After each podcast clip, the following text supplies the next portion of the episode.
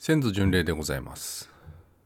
えー前回に引き続き高祖父ひいひいおじいちゃんの吉田滝夫さんの、えーエピソードになります。滝夫さんの2つ目のエピソードです、えー前回が郡司さん千島の、えー宅職えー、奉公議会と吉田滝夫に関しての関係性についてのエピソードでした。滝夫さんが21歳までの話だったので、えー今回は、えーそれ以降の、えー話になります。今回も結構壮絶な話になっております。えー、と前回の、えー北海道のピリカワ塚番街地から、えー転籍されてるんですがそこの後に記載があった住所はですね、えーあ豊玉郡千駄ヶ谷町大和原宿。これ今の神宮前の4丁目なんですがここに、えー席を本席を移してます。で、えー神宮前の4丁目で東京にはあのもう原宿っていう地名はあのどこにもないんだけど、えーこれはあの結構貴重な原宿住所なんじゃないかなと思います。みんなが原宿って今言ってる場所はあれ神宮前ですね、えー原宿駅は神宮前1丁目で。でここにですねあの昭和5年1930年まで3月まで、えー戸籍があのありました滝尾さんの。えー滝尾さんがこれ52歳までここに一応本籍があったってことです。ただ、えー本籍があるだけで別にここに住ん実際に住んで住んでたかどうかっていうのはあの今の段階ではちょっとよくわからないっていう感じです。戸籍見た感じだとおそらく、えーいろんなところにこう点々としていたように見受けられます。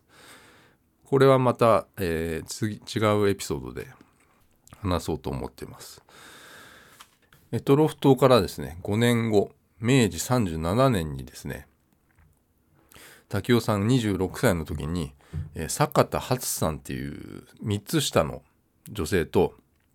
結婚してます。でこの方が、えー僕の高祖父ですねひいひいおばあちゃんですね。でその2年後に、えー明治39年に四谷で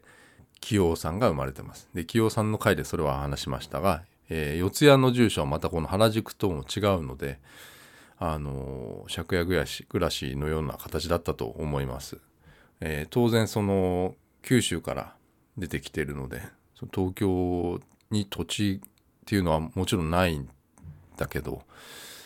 あのまあ借家だったのかなと思ってます。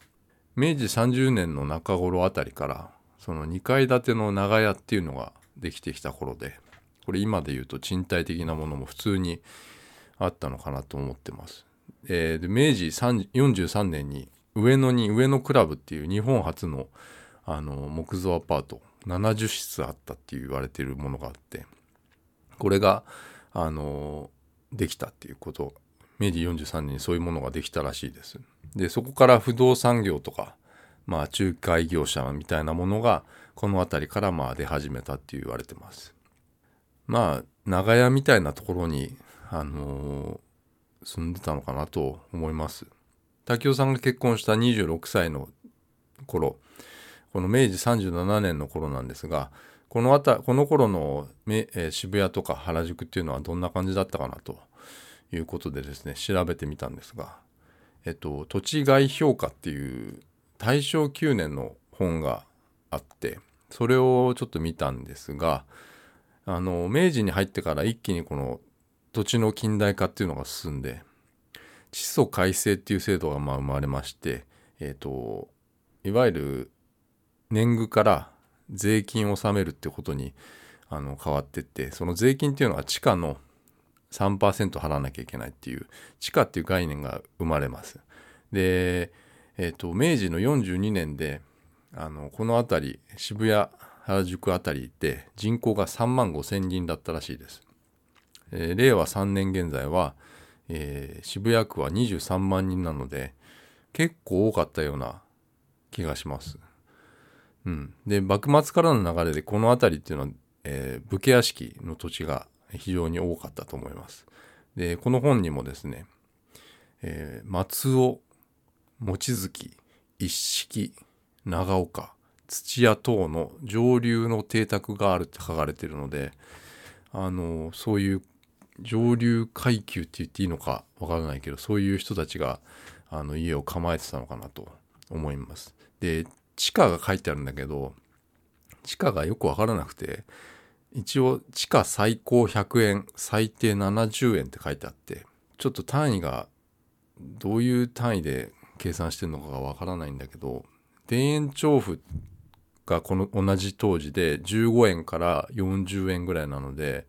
あの高い方なんじゃないかなと思います。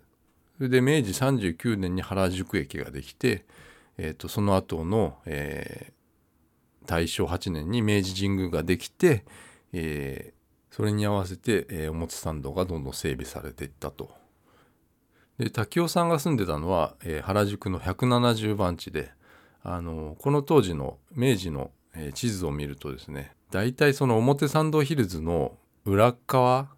あたりがその滝尾さんが住んでたあたりになります当時の地図見ても家がポツポツ立ってるんでこれのどれかなんかなっていう思いますねでこの辺り今もあの当然高級住宅街であの Google マップとかで見てもまあこういうこの神宮前4丁目の辺りはあの一軒家みたいなのが建ってますね大きな家が建ってますうん、お金持ちが多く住んでるんじゃないかなと思います。それからですね渋谷区役所の方に、えー、この原宿の住所のですね、えー、戸籍謄本を、えー、取り行ったんですが、えーと、除籍謄本っていうのがあったわけですね。で除籍謄本っていうのはこのまあ例えば原宿の本籍の戸籍から、まあ、全員が結婚したりとか転籍したりとか死亡したりしていなくなってしまった状態の、まあ、戸籍の謄本で最後に除籍されてから150年ぐらい残ってるみたいで大体はあの同じ情報が載ってたんだけどこの区役所のあのスタッフの人がですねあのエトロフ島の本籍に結構驚いてたんでまあ珍しかったのかなと思いますこのエトロフ島のシャナ郡のルベツ村ピリカースカバンガイチっていうのがまあ、それでですね戸籍謄本には載ってない情報がこの除籍謄本に載ってましてでそれがあの奥さんのあの吉田初さんのことが書かれていたんですね。でこれをきっかけにですねまたあのちゃんとこれ調べないといけないなと思ってこれはあのもう僕が調べなかったらもう誰も家族は誰も知らないっていう話になってしまうのでちゃんと調べようと思ったんですがえっと、明治39年に清さんを四谷で産んでからあのその翌年に実はこの吉田初さんは亡くなってるんですね。で明治 40,、えー、明治40年の10月10日に亡くなりました。でこの時代だからまあ風邪でも当然亡くなってしまったりとかするお腹壊してもなんか亡くなってしまったりとかもうかなりあったと思います。なのであのまあ清さんが生まれてなければ僕も存在してないわけですからこれはあのかなり重い一年だったような感じがします。これはあのこれはあの除籍謄本には載ってるんですがあの戸籍謄本には載ってなかったんですね。まあ、亡くなってしまったのであの除籍されてしまうということでその除籍謄本には載ってるんですがこれはあの他の人でも同じでえっと例えば兄弟が5人兄弟がいたとしてなんか長男が本籍にのの戸籍謄本の方に載ってないなっていうのとかは結構ありますね。昔の戸籍見ても結構。で除籍されている方に長男の方が載ってるとかそういうのはありますね。でこの、えーと、除籍謄本に載ってたのは、え武雄さんと初さんのその四谷以降39年の四谷以降の足取りがちょっと分かったっていうことで調べようと思いましたまた。でですね、えー、その除籍謄本を一部ちょっと読んでみますと明治40年の、えー、10月10日の午後3時秋田県鹿角郡渡りの葉にて死亡ということが書かれてました。で今度はこれ秋田なんですね。うん、でちょっとあのまとめますと明治32年にまず越後島でその前は鹿児島ですね明治37年に結婚原宿結婚で、えー、その次に明治39年に四谷で、えー、清さんが生まれましたでその後にこの明治40年の秋田っていうのが出てきましたそれでですねこのまあ秋田県の、えー、和野郡渡りの葉っていうのを、えーまあ、調べたらですね、まあ、小坂鉱山っていうものがあったところなんですね。でちょっと知らなかったのでこれもまあ調べたらですね、まあ、明治後期から、まあ、日本の三大鉱山って言われてるところで、まあ、栃木県の足尾鉱山愛媛県の別紙鉱山と並んで、まあ、三大鉱山みたいなところなんですが、まあ、亡くなった明治40年には、えー、鉱山鉱山学は日本一、うん。まあ、当時の秋田の第二の都市になったようです。人口は2万人ぐらいまで、えー、なりました。でそういう鉱山都市ですね。鉱山を中心に街がこう回ってるようなあのところですね資料とか写真も見ましたが結構何でももう揃ってるところであの小坂鉱山事務所っていう大きな建物はあの非常にこのなんだろう近代的なあの洋館みたいな大きな建物があの建ってますね。まあ場所はあの地図でいうと十和田湖の南十和田湖の南東京からだとこれまあ6時間とか7時間とかそんぐらいかかるのかなと思います。まあ、滝尾さんと初さんとその、まあ、小さなまあ清尾さんっていうのはどうやってこれ東京から鉱山に向かったのかなとは思いますけどね。まあ、明治39年当時その八戸とかに港があって、まあ、東京から船乗って八戸まで行ってそこからまあ Google マップで調べたら徒歩は15時間ですね。そこ八戸からは。まあちょっと他に方法があったのかもしれないですけどまああの郡司さんの開拓で船は使い慣れてたかなと思ってあのそういうルートはあのあるなと思いました。で初さんがですねこれ亡くなったのが何でなのかなっていうのもわからないものかと思っていろいろその国会図書館のシステムとか利用してあの小坂鉱山のことを調べてたらですねあの明治40年のその亡くなった明治40年の9月7日に、えー、一月前ですねだから、えーと、洪水事故が起きてるんですね。でまあ正式名称は、えー、小坂鉱山貯水池堤防決壊罹災事故っていうのがあの起きてます。これはあの、まあ、ダムみたいなものが決壊して、まあ、洪水が起きたっていう事故なんですがこれは56名の方が、えー、亡くなった事故なんです。56名の方ですね。56名の方が亡くなった事故でこれかなと思ったんだけど亡くなったのが、まあ、一月後の10月10日なのであのまあこれ洪水とかだとね結構すぐ亡くなっちゃうって方が多いでしょこれ。なので一月後だからちょっと違うのかなと思ったりとかしてもまあ例えば火事とか火事とか、まあ、洪水で重傷を負って入院してて亡くなっちゃったとかそういうことも考えられるのかなとか思ったんだけど、まあ、はっきりしたちょっと確証が得られなくてですね、えーと、この事故事故の詳細がもうあのほとんどなかったので、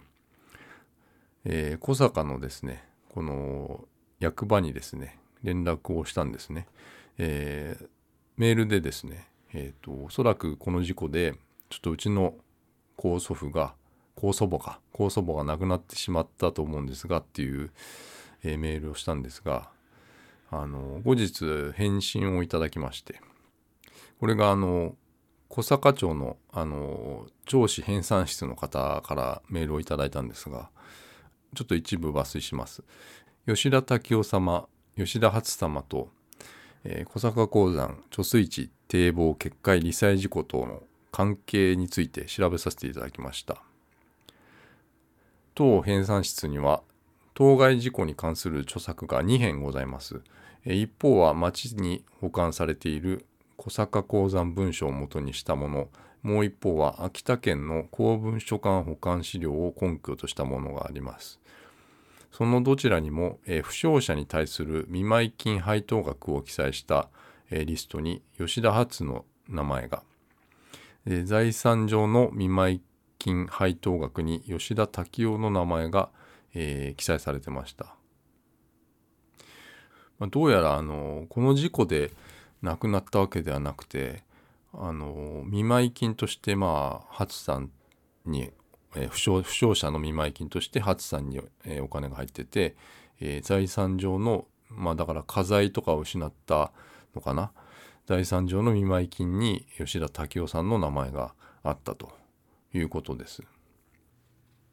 それでですねあの編纂室の方が、えー、詳細のこの、えー、資料をコピーしてまとめてですね送ってくださいました。でですねこれもうちょっとこれをもとにあの一部抜粋して説明していこうかなと思う事故の詳細をあの今からちょっと詳細をお話しします。小坂鉱山貯水池堤防決壊罹災事故についてというあの項目です。えー、明治40年9月17日、えー、午前3時15分夜中ですね、えー、和野郡小坂村小坂鉱山で陽光炉用貯水池の堤防が決壊し放流が、鉱山下の小樽部市街地を襲った、この水害は水災は同時に火災も発生させ死者56名重軽傷者15名を数えるとともに、えー、消失36個流出13個全半壊44個の甚大な被害となった。というのがあの概要なんですが、えー、この、えー、重軽傷者15名の中にですね女性が4名いるんですがこの1人が初さんなんじゃないかなと思います。でこの貯水池というものが、えー、どんなものかと申しますとですね、え、まあちょっとダムみたいなものですよね。でダムのその堤防がま決壊しちゃったわけなんですよ。でそれを水がこのえー、小樽部市街地というその、まあ、メインストリートのようなところにこうバーッと水が流れてきたっていうちょっとだからそのダムがあのこの資料によると標高68メートルにある、えー、鉱山の陽光炉用貯水池って書いてあるのでちょっと高いところにあったのが一気にこの市街地にこう流れてきたということです。でこの資料によりますと、えー、滝尾さんにですね、えー、あ、ハチさんにまず見舞い金、不償見舞い金が、えー、5円、えー、支払われてます。で、5円っていうのは当時のおそらく10万円ぐらいだったと思います。で、滝尾さんには、その財産に対する見舞い金なので、えっと、105円。で、これは、あの200万円ぐらいだと思います。なので、結構な家財を、えー、失ったんじゃないかなと思います。で、当時のそのお金で言うと、えっ、ー、と、小学校の先生とかが初任給が8円から、えー、10円ぐらいなので、これ結構な、あのー、家財失ったんじゃないかなと思います。うん。ちなみに、え、の銀座の木村屋えー、木村安兵衛のあんパンが1銭1個1銭ですね。200円。うどんそば2銭400円。ビールは結構高いですね。19銭。これ4000円もしたのかな。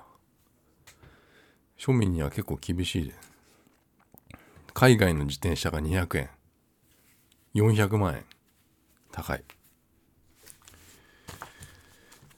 それでですねこの小坂鉱山の、えー、決壊罹災事故なんですが、えー、原因がですね現在鉱山技師によって調査中とされているに止まっているとあるのでまだわからないってことですね。それでですね滝尾さんがその小坂鉱山であの何をしてたかしてたかっていうのを調べたんですがちょっとあの詳細が不明でした。でただ一個その気になることがあって郷土研究っていう資料によるとですね、えー、滝尾さんはですねその小樽部町というところに、えー、住んでたんですね。で小樽部町っていうのは、えー、小坂鉱山の、まあ、まあメインストリートのようなところだと思います。でそこにそこの一角に、えーと、住んでました。で三沢伝兵衛さんっていう方と、えー、一緒に、えー、同居されてたようですね。でそのお宅が、えー、水害に伴う火災にあったっていうことが、えー、郷土研究っていう資料から分かりました。ただあのそれ以上は、えー、詳細は不明ということなんですがでその共同研究っていう資料を、えー、見てたらですねまあおそらくだけど3家族がそこのお家に、まあ、同居されてたと思うんですがちょっとその辺はあの詳細がわからないんですが半田さんって方と大内さんっていう方と一緒にと吉田さんっていうかうちの吉田滝夫の一家と三沢伝兵衛さんっていう方だから 4, 4家族なのかな？が、えー、そこのお家にあの同居されてたってことなんですけど共同研究って結構詳細の情報が載ってて例えば、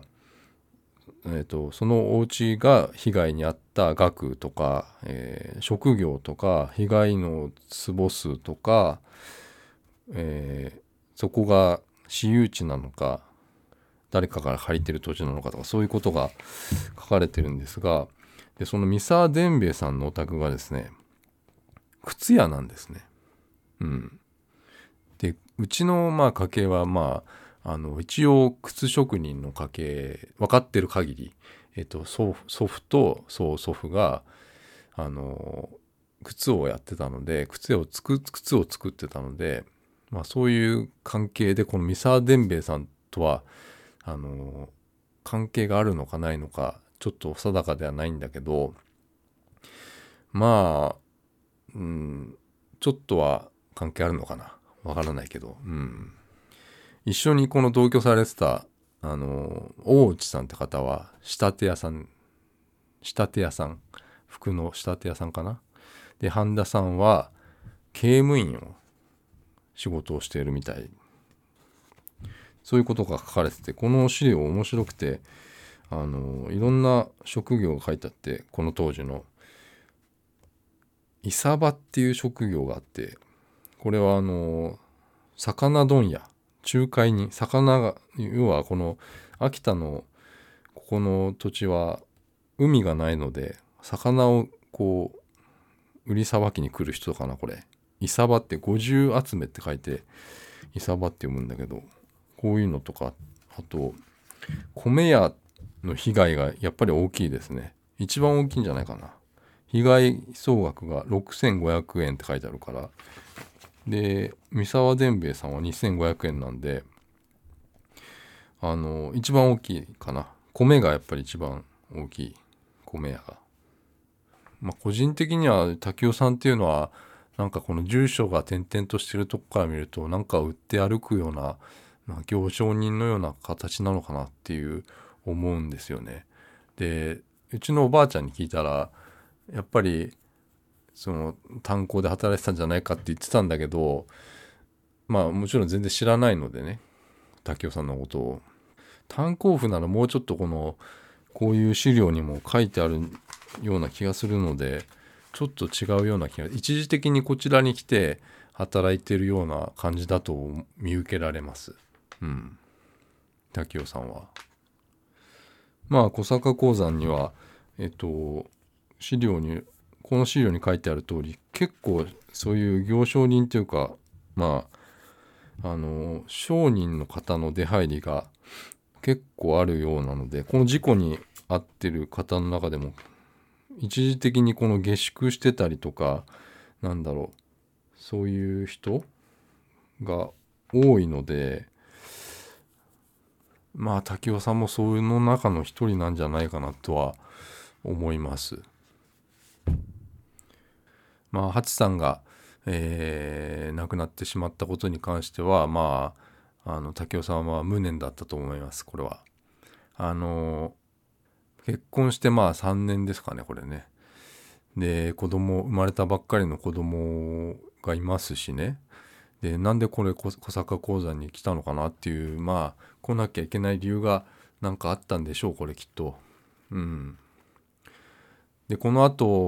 と滝尾さんが小坂鉱山にどれぐらいいたのかっていうのもちょっともう今はわからないんですがあの死亡届が提出されたのがですね亡くなってからさらに1ヶ月後の11月7日なんですね。でこの辺りもちょっとよくわからないんですが現代だと何だろうなんかある2週間以内とかそのぐらいのなんか出さなきゃいけないみたいなものがあったりしますよねきっとね。なのでその亡くなってからさらに1ヶ月後の11月7日に出してるのでなんかその間に何があったのかなとかちょっと気になりますね。うん。まあ、ハチさんのことで言うとですね、まあ、うちはあの小さい頃からよく家族で伊東に行ってたんですがこれはあの吉田家のお墓があるということでまあちょっと連れてかれてたんですが毎年半年に1回ぐらいかなまあここに入られてるのがハツさんなんですね。でハツさんのまあ故郷っていうのは伊東市の、まあ、当時の久住久住っていうところですね。でこれはあの先祖巡礼を始めてから知りました。でお墓を建てたのは、えー、清王さんですね。でこれはおそらく昭和初期に建てられたもので80年以上経っていると思います。で清王さんもここに入ってますもうこの辺りの情報はあのなかなか家族ですら詳細を知ってる人がもういないっていうことでですねまあ、ちゃんと調べてやろうかなと思ってますね。で、まあ、この郷土資料のこの郷土研究に書かれて最後に書かれて終わりにっていうとこに書かれてるんですが